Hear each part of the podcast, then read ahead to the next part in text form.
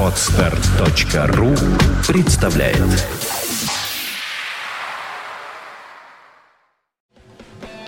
From first till best. St. Petersburg Internet Radio. Fontanka FM. Добрый день, вы слушаете радио Фонтан КФМ. В студии у нас появляется знаменитый, известный российский правозащитник Александр Брод. Здравствуйте, Александр. Здравствуйте. Если можно, как можно ближе к микрофону. И я понимаю, что вы приехали в Санкт-Петербург специально для того, чтобы заступиться за несчастных голодающих илюшинцев, то есть жителей дома, которые вынуждены покидать свои квартиры по непонятным причинам. Да, я этой проблемой занимаюсь всего лишь неделю и уже четвертый раз приезжаю к вам. А, у меня были встречи с заместителем прокурора Санкт-Петербурга Панфиловым, встречался с руководителем жилищного комитета Валерием Шияном. А, мы подключили группу юристов к этой проблеме, они изучают и переписку жителей с правительством, правительством иски э, четвертого треста, э, на основании которых э, вынесено решение и людей собираются выселять. А вот только что буквально закончилась встреча представителей голодающих с руководством жилищного комитета. То есть был Валерий Шиян, его заместитель, юристы, коллеги. Вот. И мы обсудили ситуацию. В итоге несколько сценарий, ну, так, несколько путей решения проблемы. Во-первых... Александр, извините, что я перебиваю. Давайте вот, если можно, буквально коротко напомните слушателям, в чем там суть э, этого конфликта. А, в 92 году э, э, Трест, э, четвертый Трест, заключил э, договора с жителями э, и предоставил им квартиры. То есть, по сути дела, это было общежитие для работников э, данного Треста. В 95 году в тайне от э, жителей э, руководство четвертого треста получила право собственности на эти квартиры. То есть никто об этом не знал, а, вдруг оказывается, что люди живут в квартирах собственника. И в течение 17 лет люди борются за право собственности. То есть им не дали возможность приватизировать угу. их, по сути дела, вот превратили в крепостных. И а, несколько лет назад начались подачи судебных исков четвертого треста а, о том, что, а, чтобы лишить людей права пользования, права проживания в этих квартирах. Решения выносились, они обжаловались, опять же, не в пользу жителей. И вот с 4 марта уже должно начаться выселение этих людей. Меня очень удивляет позиция прокуратуры э, Санкт-Петербурга, почему в течение этих лет не была проверена э, обоснованность получения собственности трестом этих квартир, почему не были обжалованы эти действия почему никто не заступился за жителей дома на Илюшина 15. И э, вот сейчас мы поставили все эти вопросы и перед э, руководством прокуратуры города, и попросили вмешаться э, жилищный комитет. И вот сегодня в ходе встречи были озвучены несколько э, путей решения проблемы. Во-первых, э, предложен договор безвозмездного пользования жилым помещением специализированного жилищного фонда Санкт-Петербурга. А, причем руководство жилищного комитета говорит о том, что готово дорабатывать этот договор, увеличивать срок предоставления жилья от 5 и до более э, значимого количества лет и так далее. А, второй вариант – это то, что жители на Илюшина не подпадают под категорию граждан для предоставления им жилья по договору соцнайма. То есть эти категории предусматривают блокадников, ветеранов э, и другие категории. Поэтому нужно менять законодательство. Но это не быстрый процесс. Мы объяснили э, людям, что нужно разработать поправки, нужно, чтобы они прошли общественное обсуждение и так далее. Этот процесс затянется, а люди голодают уже с 11 февраля. Четверо были госпитализированы, люди э, в тяжелом состоянии Э, и э, третий вариант – это более решительные действия э, прокуратуры города. Я считаю, нужно приостановить исполнение этих непонятных дискриминационных судебных решений, дать возможность людям жить в своих квартирах до разрешения этой проблемы. Я считаю, что город предложил свою позицию, предложил вариант решения проблемы. Давайте будем вместе дорабатывать этот э, договор. А новый собственник э, этого дома, этих квартир, он как-то выходит на связь с вами? Вообще он как-то с людьми общается или никакого, никакого общения нет, э, на связь не выходит. Я, кстати, вчера направил запрос э, Григорию Явлинскому, руководителю фракции «Яблоко» в Заксобрании Санкт-Петербурга, предложил объединить усилия и направить запросы в прокуратуру для того, чтобы проверили законность и обоснованность э, действий э, собственника. Пока, mm-hmm. пока ответа нет, но это нужно делать быстро. Э, жаль людей, я понимаю, да. что и они упустили время, то есть э, за 17 лет много воды утекло, и они должны были быть более активными, и более должны э, идти им навстречу представители правоохранительных органов, но этого не было за все эти годы. Поэтому сейчас я считаю, что, во-первых, людям нельзя жертвовать собственным здоровьем, во во-вторых, а, нужно приостановить исполнение судебных решений, и люди не могут просто оказаться выброшенными на улицу. Александр, я про вас читала, что у вас был такой вот момент в вашей деятельности правозащитной, что вам тоже самому приходилось да. присоединяться к голодающим. Как это было и по какому я поводу? Я об этом говорил сегодня. А, у меня в сентябре прошлого года у самого была а, голодовка. Я проводил ее в знак протеста в связи с непрозрачным формированием Совета по правам человека при президенте у меня были конкретные претензии.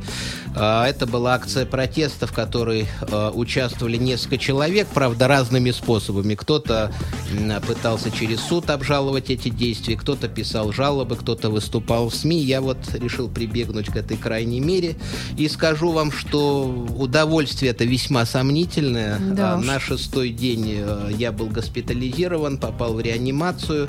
Здесь Э, люди э, уже очень длительный срок э, э, держат эту голодовку, выглядят очень плохо. Э, несколько человек были госпитализированы, у кого-то даже случился сердечный приступ.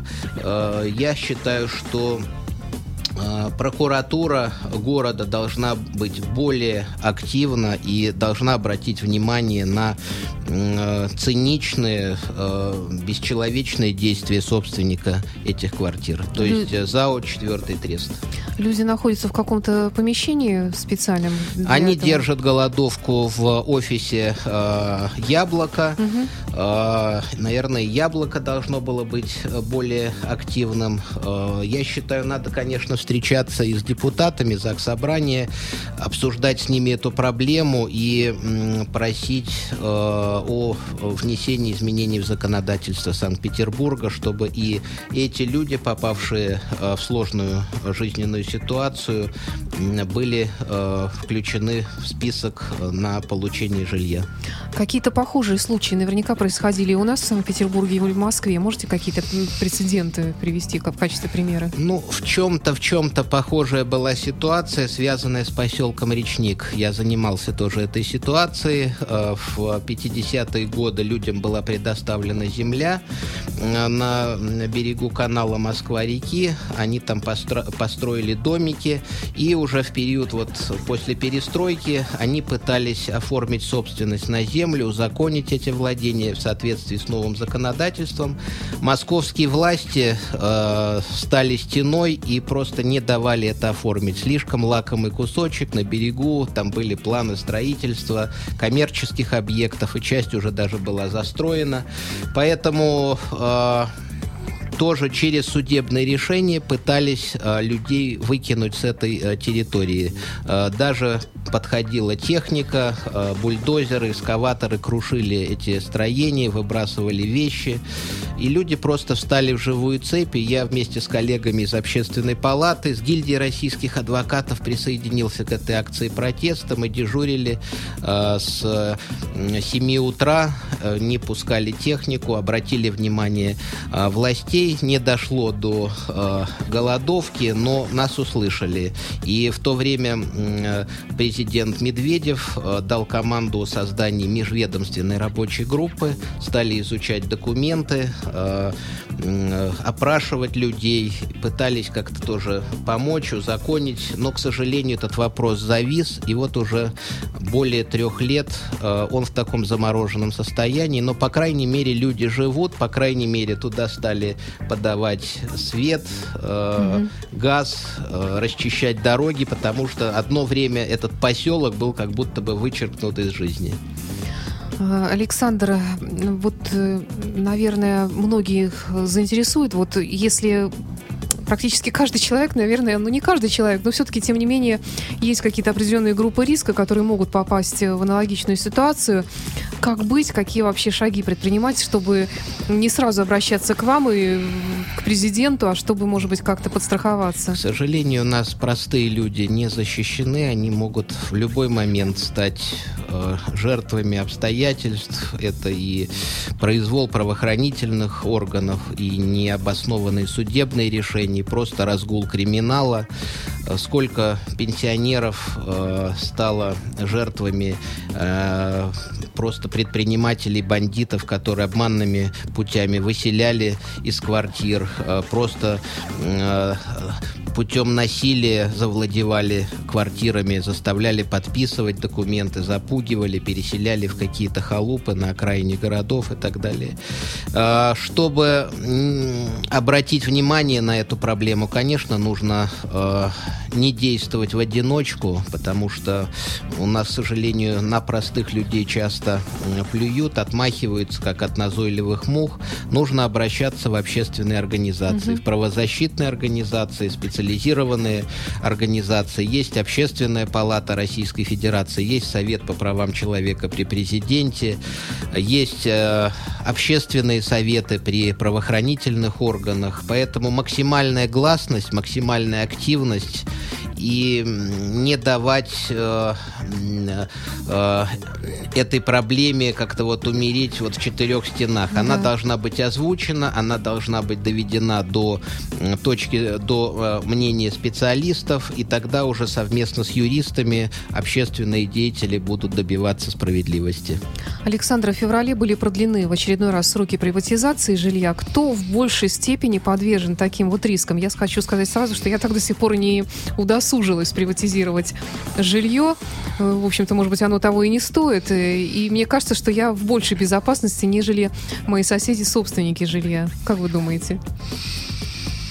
Ну, вы знаете, я считаю, что все-таки надо воспользоваться э, правом приватизации и частной собственности. У нас, конечно, не так защищена, как за рубежом, где, э, так сказать, это святое, это охраняется законом, э, жесткое наказание за вторжение, за покушение на частную собственность. Мы к этому только стремимся, но первый шаг э, по закреплению частной собственности э, сделать нужно. Ну и, конечно, такая ситуация, как э, в Санкт-Петербурге с Илюшина 15, это не рядовая ситуация. Были подобные случаи и в других регионах. Удавалось найти э, разрешение проблемы. Я надеюсь все-таки, что продолжится диалог э, протестующих с жилищным угу. комитетом, и э, наши юристы готовы вместе с жителями дорабатывать предложенный договор. Мы будем вести переговоры и с депутатами